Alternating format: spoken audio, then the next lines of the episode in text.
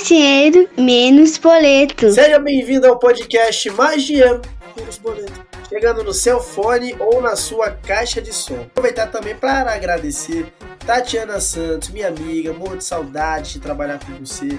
Ela ajudou indicando o nosso entrevistado da semana. Olha, gratidão, Tati para você ver que esse projeto ele é feito de forma colaborativa.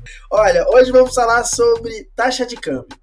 Sabe quando você vai converter o real para fazer uma compra no exterior, uma viagem, um curso, um serviço, investimento, etc? Bom, hoje vamos explicar o que é taxa de câmbio e vamos trazer algumas dicas para você que vai viajar para turistar, estudar, para quem quer fazer também investimentos é, internacionais. Então tem dicas valiosas por aí, fica até o final. Esse programa vai ser um manual para você compartilhar com aquela pessoa que não sabe nada sobre câmbio e quer se introduzir no tema. Então fique até o final para ouvir a nossa entrevista. Além disso, teremos o retorno do quadro mais queridinho de todas as temporadas do podcast, o Terapia na Pia, com dicas sobre milhas e o nosso giro de notícias com a Dayana Patrocínio. Mas antes de iniciar a nossa entrevista, quero agradecer vocês que maratonam o nosso podcast, que ajudam na divulgação, fazendo nossas informações chegar a um número importante de pessoas. Principalmente no país onde as pessoas não têm acesso à educação financeira, o nosso podcast quer ajudar nesse gap. Bom, e não esquece de clicar no botão de seguir lá no Spotify e Deezer, ativa as notificações para você ser avisado sempre que sair um programa novo. E você também pode ouvir o podcast em todas as principais plataformas: Google Podcasts, Apple Podcasts, Amazon Music, Orelo, por onde você quiser.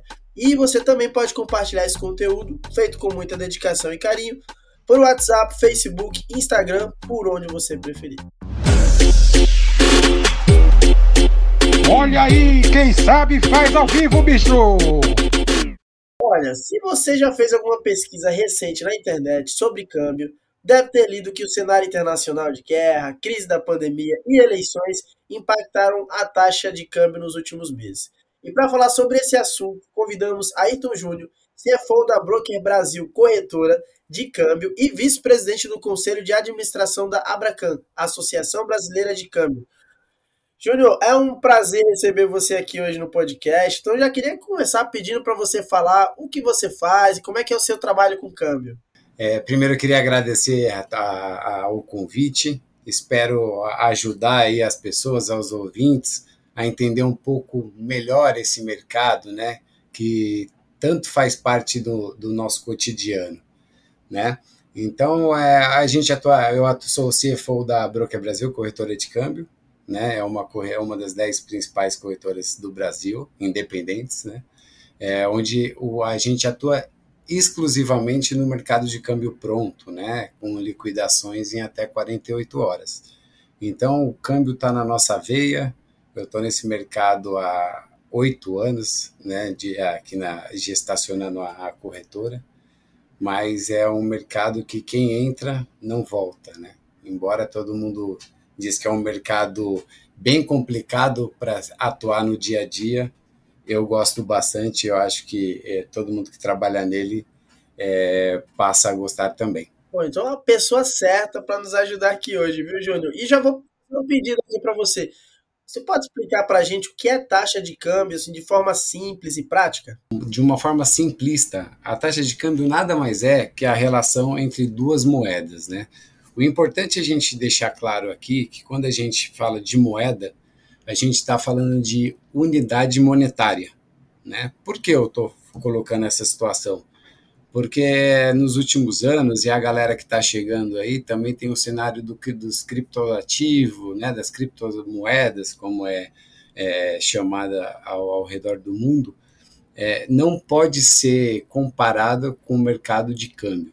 Tá? O mercado de câmbio ele atua só com a troca de moedas emitidas pelas autoridades monetárias dos países, ou seja, os bancos centrais. Perfeito. É, e por que, que a taxa de câmbio ela é importante? Por que, que ela precisa existir? Assim, ela tem uma função, né? Então, a taxa de câmbio, Geraldo, ela é o balizador do poder de compra é, de uma moeda em relação às outras moedas, né? De um país em relação aos outros países.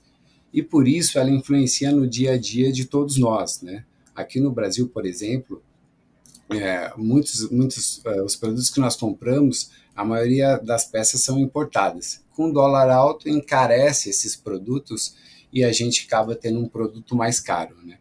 E na exportação também, quando a gente tem um, aí, inversamente falando, quando a gente tem uma taxa de câmbio mais alta, é, os nossos exportadores também são beneficiados, né?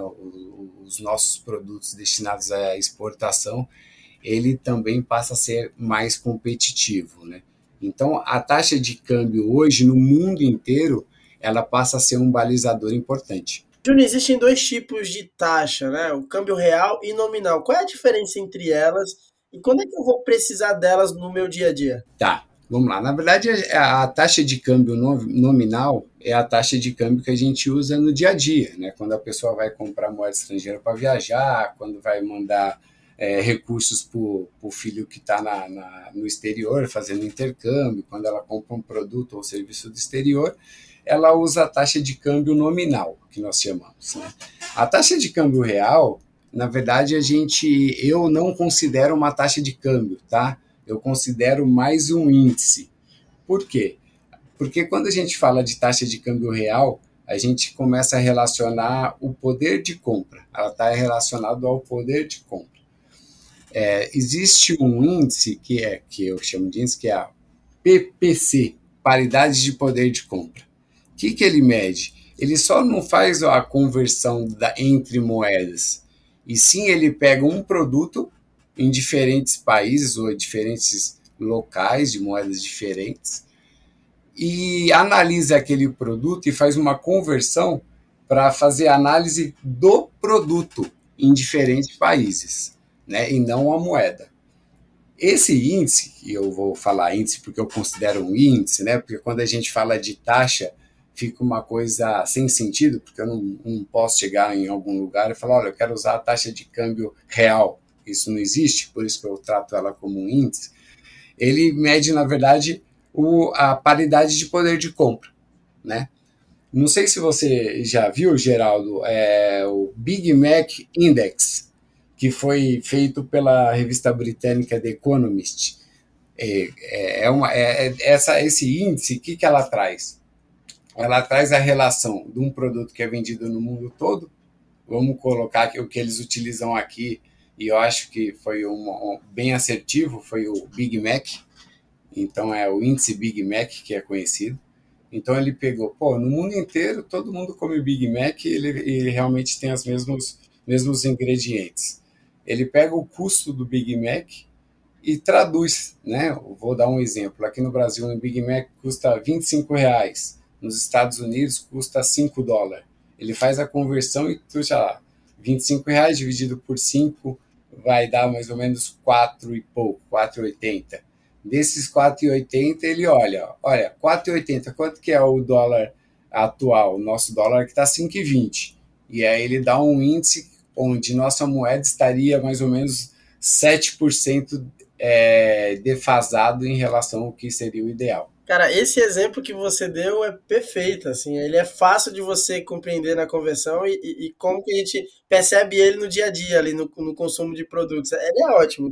É, se você pegar é, esse índice, Geraldo, o pessoal pode entrar, se colocar lá Big Mac Index ou Big Mac The Economist, vai estar tá, entrar no site, ele consegue, tem mais de 100 países, é bem interessante para o pessoal dar uma brincada. Né? No, no começo aqui da nossa entrevista, eu falei sobre essa questão do, do impacto do cenário internacional, crise econômica, eleições. Como é que tudo isso impacta, assim, de verdade, na taxa de câmbio? Hoje o mundo é, é extremamente globalizado, né? As economias abertas, né? Tirando os, os países fechados, todo mundo importa e exporta. E isso impacta muito, né? No dia a dia de todo mundo.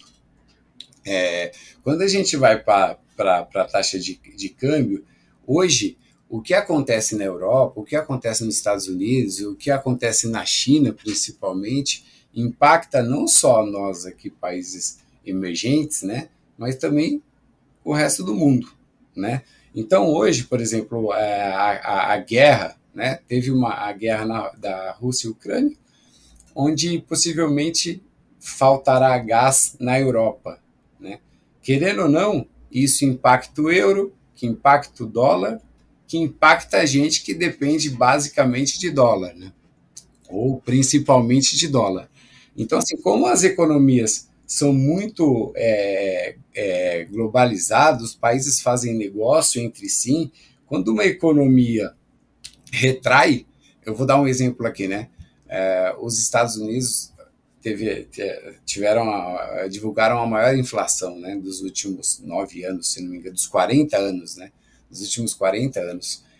É, quando uma economia, a principal economia do mundo, tem uma retração, é, os, os, os investidores passam a ser mais cautelosos. Olha, se Estados Unidos teve uma retração, eu vou ser mais cauteloso nos meus investimentos. Então, eles procuram mercados é, mais seguros, digamos assim. Né? E com isso, uh, o Brasil passa a ser um mercado, digamos aí, na segunda prateleira. Né? Então, todo mundo procura é, lugares mais seguros para se investir e assim a gente não atrai tantos investidores. Quando a gente não trai, atrai tantos investidores, não entra moeda é, americana aqui quanto mais moeda americana, melhor para a gente, né? É aquela a, a procura, é oferta e, e, demanda, né? Quando a gente não tem a entrada de muitos dólares, a nossa taxa de, de do dólar sobe. Subindo a taxa do dólar, é aquilo que a gente comentou, impacta no nosso dia a dia, né? Então, basicamente, a, as crises, os conflitos de outros países hoje interferem interfere quase que diretamente no restante da economia global. Aproveitando que você falou desse contexto macro internacional, recentemente o euro caiu ao mesmo valor do dólar, né? pela primeira vez desde 2002. Fazia muito tempo que isso aconteceu. O que, que isso aconteceu agora, nesse momento? E o que, que a gente pode esperar nos próximos meses? Porque, principalmente para quem vai viajar ou fazer algum tipo de enfim, de curso ou investimento ali atrelado ao euro, é uma informação estratégica para os próximos meses. É, vamos lá. Na, na, verdade, tem toda uma historinha por trás disso, né? Isso, embora é, não, não seja, não foi previsto, aconteceu por alguns fatores aí que contribuíram, né? Hoje a gente tem ali uma economia europeia que vem sofrendo, né, com a crise energética, que pode gerar futuramente uma recessão na comunidade europeia. Né? O euro, em comparação ao real, para você ter uma ideia, é, teve mais de 14% de queda né? só em 2022. Né? Que, e aí o que você é, citou, Geraldo, que foi negociada abaixo do, do dólar. Do dólar, né? Eu acho que, se não me engano, no dia 13 foi negociada a 98 centavos de dólar, né? Que foi ah, o menor patamar desde o início do euro, há 20 anos, né? Então, isso é, é uma história do euro, mas também por trás tem uma história do dólar, né? A história do dólar, que eu acredito que seja o principal motivo por ter essa troca de, de, de valores entre as moedas, foi realmente a inflação nos Estados Unidos, né? Lembrando que é, bateu o, o, o, o dólar, passou o euro, justamente no dia que o governo americano anunciou os, os índices de inflação nos Estados Unidos, né, que foi o maior índice, bateu 9,10, se não me engano, é, no acumulado dos últimos 12 meses, né, patamar de 40 anos. Então, com isso, quando você tem é, um, uma inflação alta num país, a regra, a cartilha lá do, dos bancos centrais é sobe juros né, para atrair mais moeda para dentro. Então, quando os Estados Unidos falam, olha, eu vou subir os juros, né, quando pelo menos tem essa previsão que os Estados Unidos vai subir os juros, está, a gente está falando dos Estados Unidos, né, os Estados Unidos tá, sobe os juros, um governo mais seguro, né, uma economia segura, atrai muitos investidores, quando atrai investidores, esses investidores saem de outras economias. Né? Então, com isso também impacta. Nesse caso, impactou muito o euro. Então, eu acredito que a inflação nos Estados Unidos foi o principal fator para ter essa troca. Agora, existem, e aí eu vou pedir licença para meus amigos economistas aqui, existem economistas dizendo que se houver realmente é, falta de gás, né, desabastecimento, desabastecimento de gás na comunidade europeia pela, pela, criado pela guerra, pode ser que é, futuramente o euro bata 90 centavos de dólar. Tá? Pode ser que aconteça. Pode ser que aconteça, mas é, o mercado de câmbio é muito volátil. Né? A gente tem que esperar os fatos. É o, o mercado mais imprevisível, digamos assim. Agora, é, alguns economistas sim apostam que o euro pode chegar a 90 centavos caso tenha desabastecimento de gás na comunidade europeia. É, por isso que é importante a audiência acompanhar as informações que, né, que acontecem no, no cenário internacional e nacional para ter um pouco de previsibilidade, né? E, exatamente, o mínimo, né? Exato, exato. Agora, para concluir essa primeira parte da entrevista, política cambial no Brasil. Né? Conjunto de ações do Estado para equilibrar ali, o funcionamento da economia. A gente avançou bem, Júnior, nesse ponto. O que, que precisa ser feito, considerando o atual cenário, período de, de, de eleições?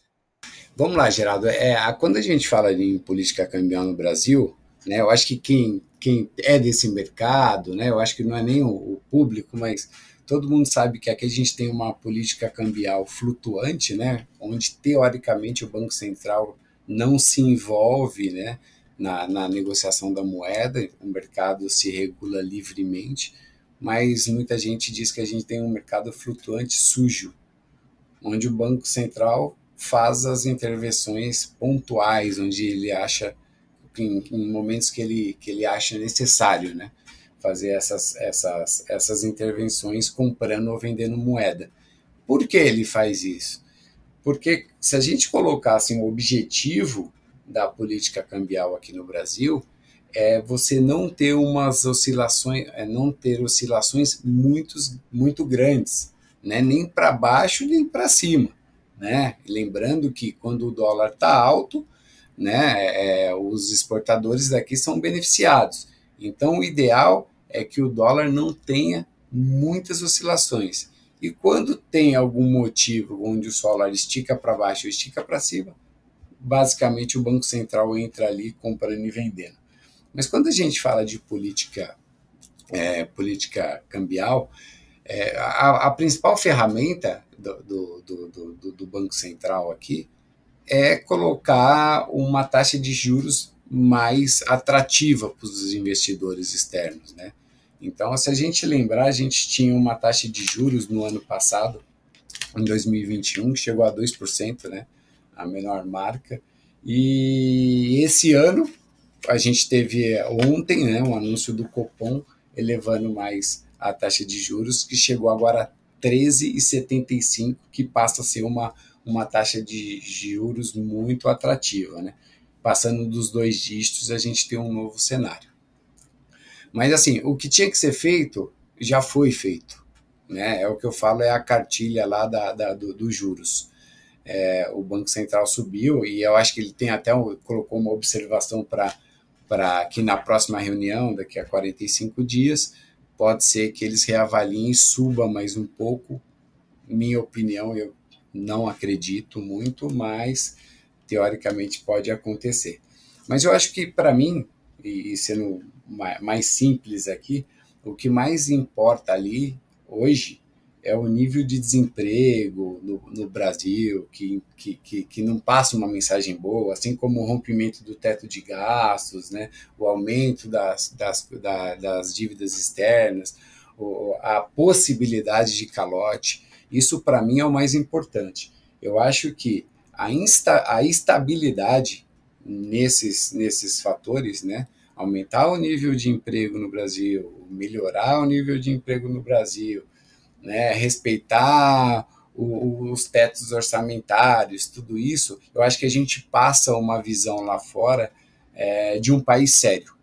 Né? É, eu acho que isso hoje é, a, é o, o, a principal lição de casa que a gente deve, deve seguir, principalmente para um, um, um ano eleitoral igual ao nosso.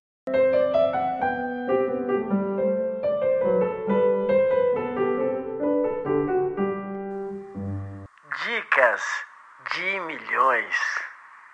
Eu vou trazer algumas situações e vou pedir para você dar algumas dicas práticas.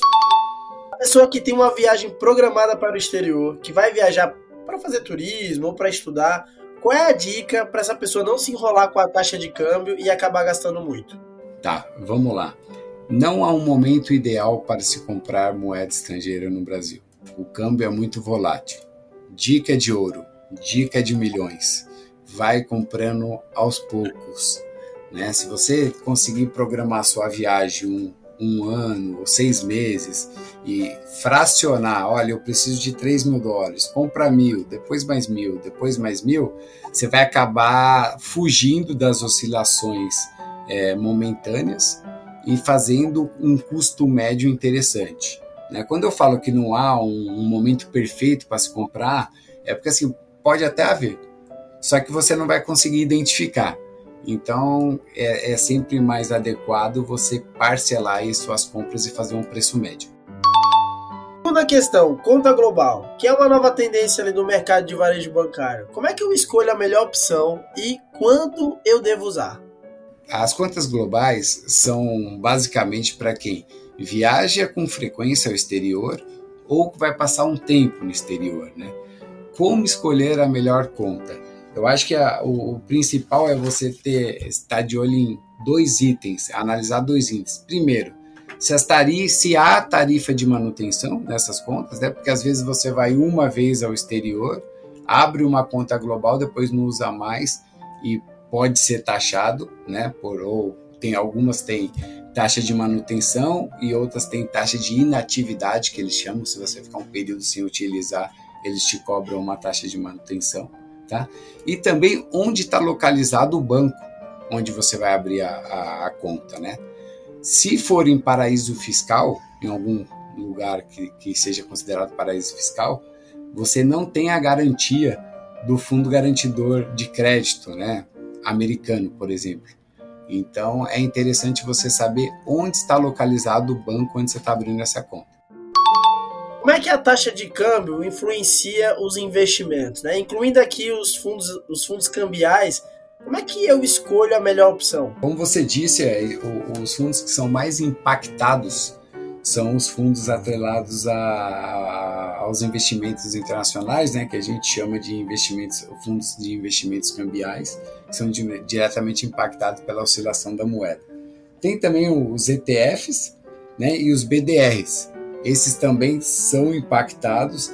E eu acho que assim, sendo o mais simples possível, eu acho que a gente tem que tomar muito cuidado para fazer investimentos é, no, no, exterior ou é, atrelados a índices internacionais no momento de crise internacional, né?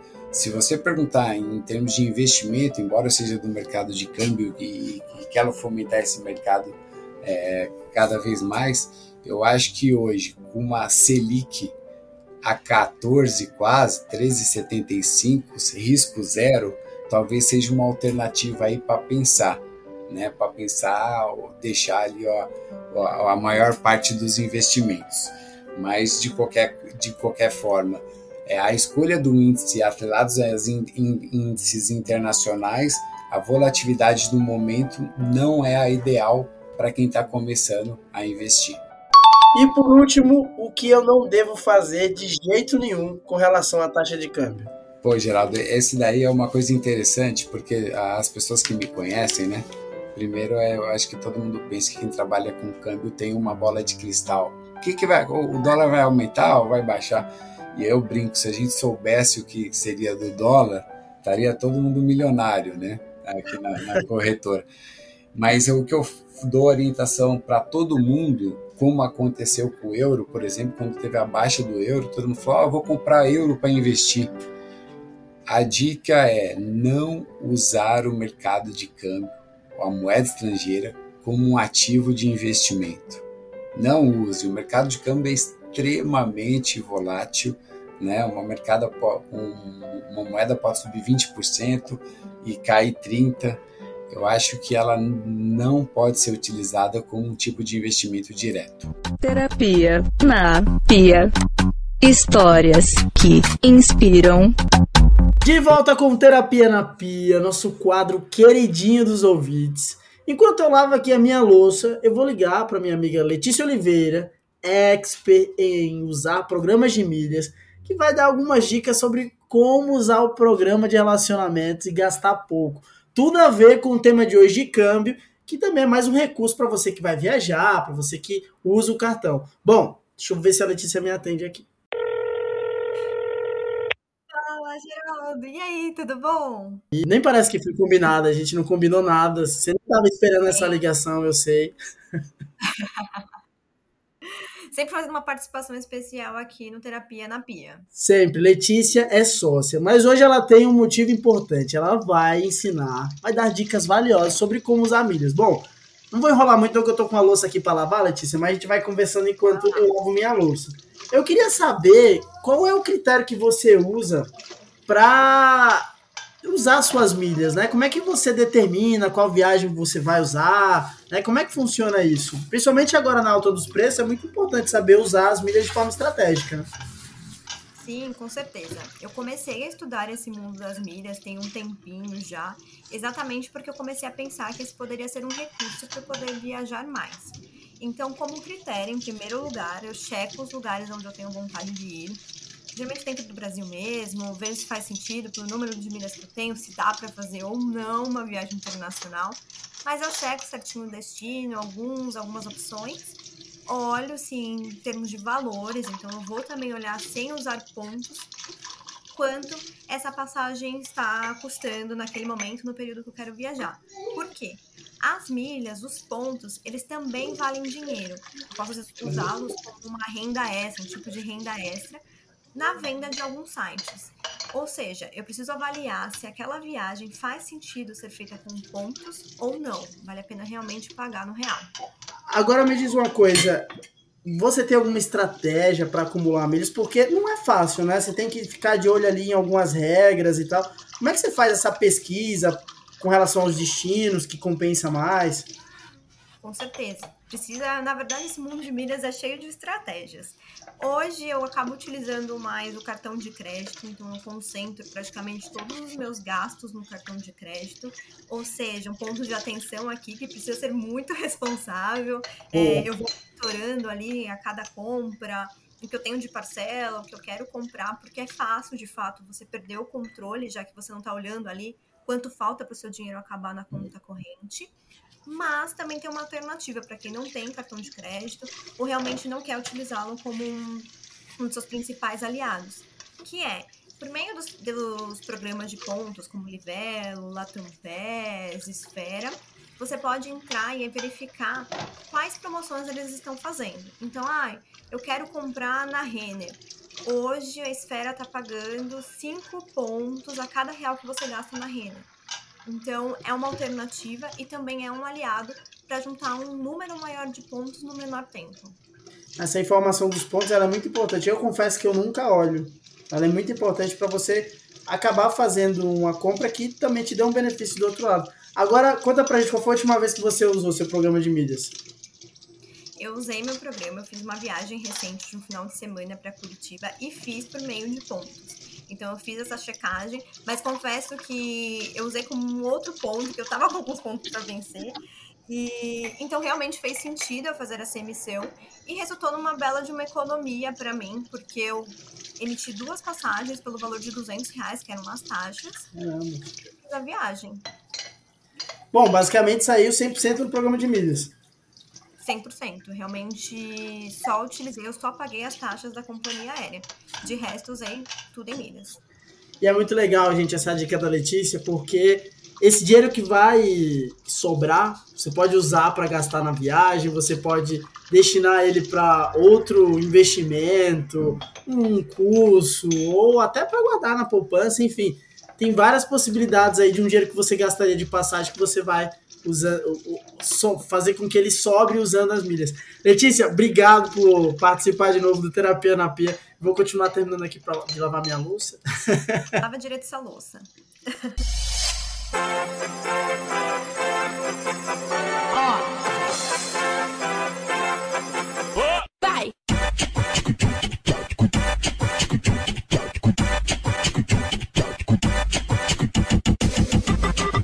Giro de notícias. Receba! E do Alto de São Paulo, nossa parceira Dayana Patrocínio. Para os íntimos, Dai, com um giro de notícias. Ô Dai, quais foram as notícias que você separou pra gente? É o meu momento! Uhul! Olha, vou te falar. Essa semana não foi nada fácil, mas eu separei algumas notícias relevantes para compartilhar com vocês. O Banco Central divulgou a taxa Selic a 13,75% ao ano e indica ciclo de alta próximo de acabar. Insuficiência cardíaca gera perda anual de 6 bilhões para a economia do país, diz estudo realizado pelo Centro de Inovação SESI em Saúde Ocupacional. Bora cuidar do coração, hein, pessoal? Hoje acontece o Congresso Live, Liderança Feminina em Movimento criado pela Associação Brasileira de Recursos Humanos, que discutiu diálogos estratégicos sobre equidade de gênero, com destaque para o painel de SD, que contou com a participação da Ana Paula Prado, CEO do InfoJobs. Banco Central divulgou que a poupança tem retirada líquida de 12,66 bilhões em julho. Volume de saques é o maior registrado para o mês, reflexo do atual momento econômico. E para encerrar, no dia 9 de agosto, acontece o ISD, na cadeia de valor do agronegócio. Evento gratuito com o objetivo de promover um diálogo sobre a importância das práticas de ISD. E esse foi o Giro de Notícias. Uma ótima semana a todos. Vai!